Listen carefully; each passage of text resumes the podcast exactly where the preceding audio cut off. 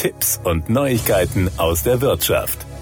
Immobiliendarlehen sind aktuell sichtbar teurer geworden. Die Zinsen für zehnjährige Kredite haben im Januar von einem Prozent auf rund 1,15 Prozent zugelegt. Seit September sind die Konditionen damit insgesamt um 0,3 Prozentpunkte gestiegen. Immobilienkäuferinnen und Käufer mit Finanzierungsbedarf bekommen die Ankündigungen der Notenbanken zu spüren, die Geldpolitik zu straffen.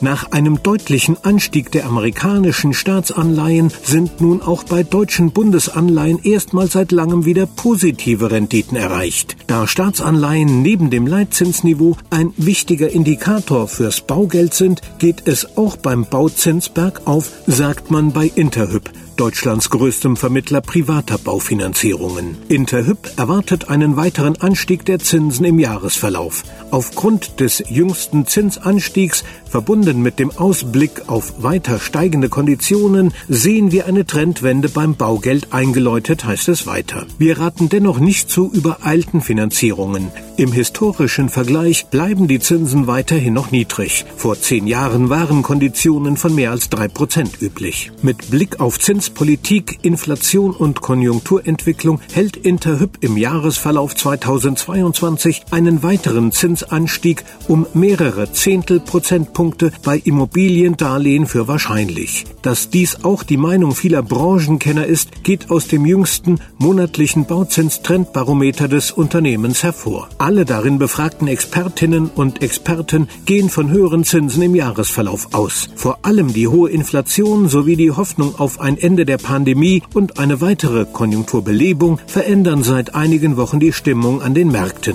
Ein weiterer gewisser Zinsauftrieb ist laut Interhyp langfristig durch die jüngste Ankündigung der Finanzaufsicht BaFin möglich. Sie will Banken ab Februar 2023 wegen der stark gestiegenen Immobilienpreise anhalten, Immobilien Immobiliendarlehen durch Kapitalpuffer besser abzusichern. In welchem Maß die Zinsen dadurch steigen werden, sei aber offen. Banken und Käufer seien schon heute auf Sicherheit bedacht. Nach unseren Erfahrungen und Zahlen finanzieren die Käuferinnen und Käufer in Deutschland seit jeher eher konservativ mit langen Zinsbindungen, hohen Tilgungen und eher viel Eigenkapital, sagt man beim Baufinanzierer.